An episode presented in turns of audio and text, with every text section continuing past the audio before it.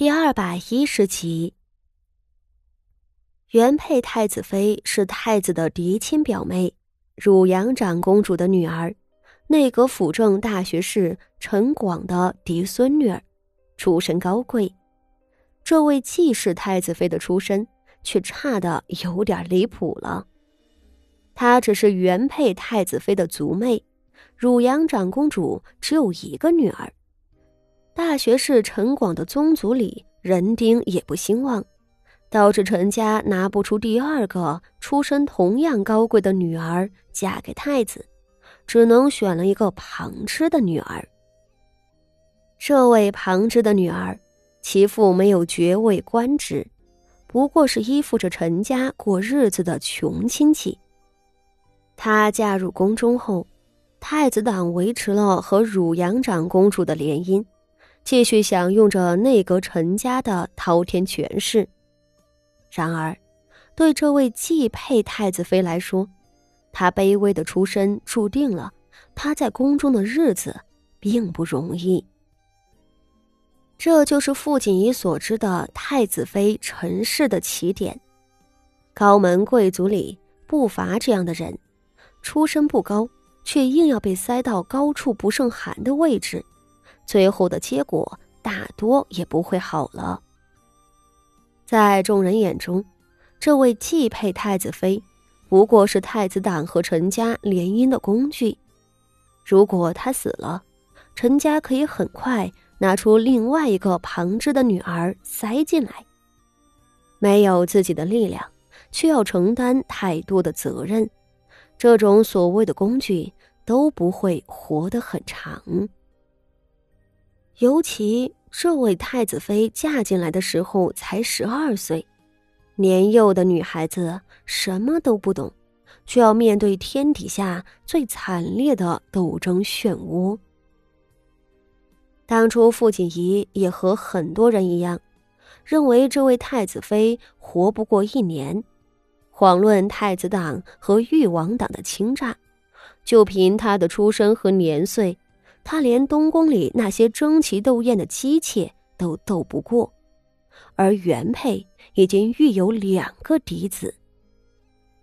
只是如今已经两年过去了，太子妃陈氏仍然活着，看那模样，似乎还活得不错。她能够以俯瞰众生的姿态坐在皇后的身侧，见或给皇后添茶布菜。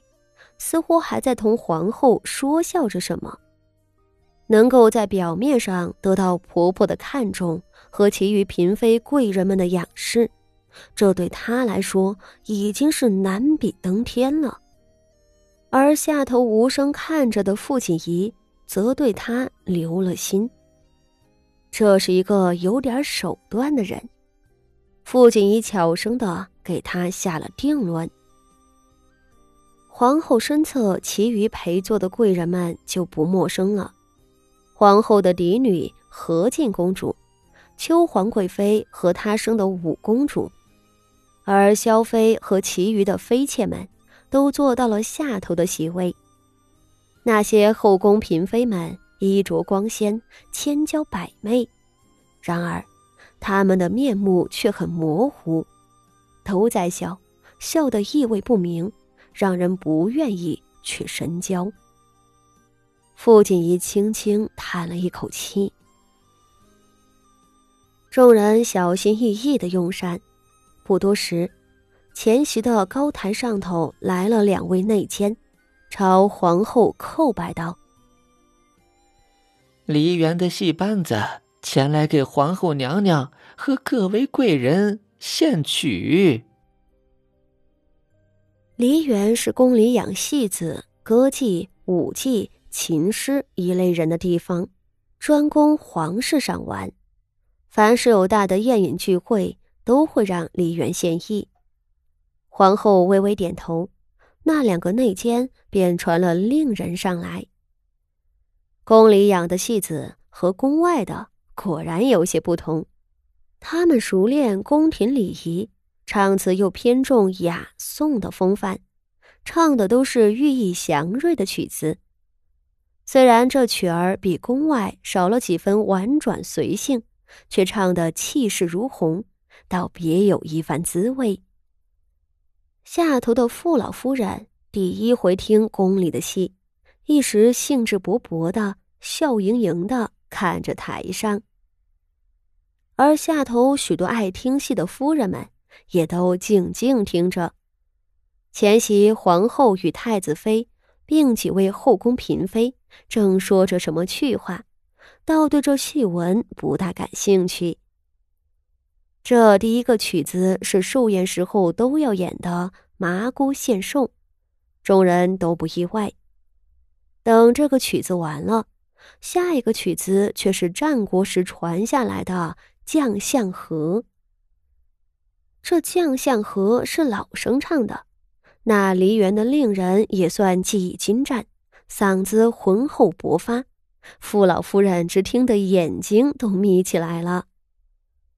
而等这一曲献完了，令人们跪地叩头领赏的时候，上头好几位嫔妃和皇亲们都夸这曲目安排的好，又夸那令人的嗓子好，下头的夫人小姐们也赞不绝口。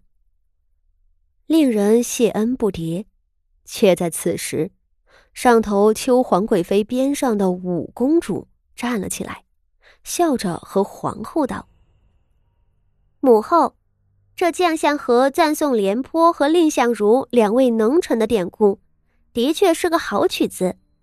只是，女儿近来读了史书，看到廉颇那位大将军盛年时征战四方，威仪赫赫。”然而到了晚年，便被那新继位的赵悼襄王排挤贬斥，郁郁不得志。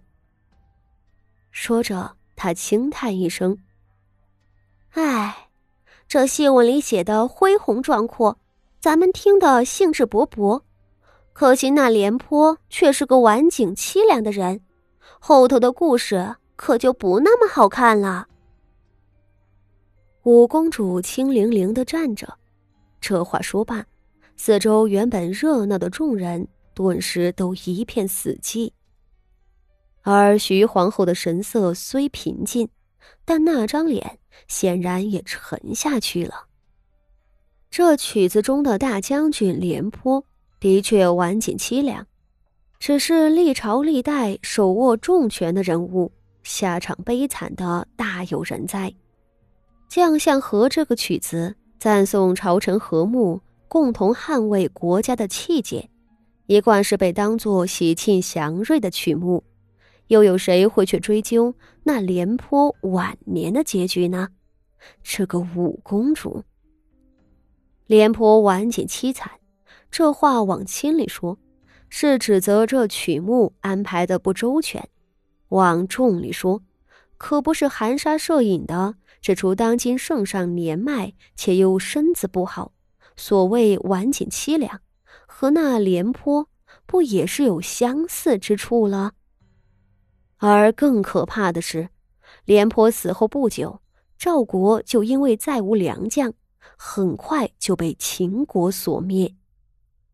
若这样挖下去的话，这一出将相和简直就是丧钟，不是喜乐了。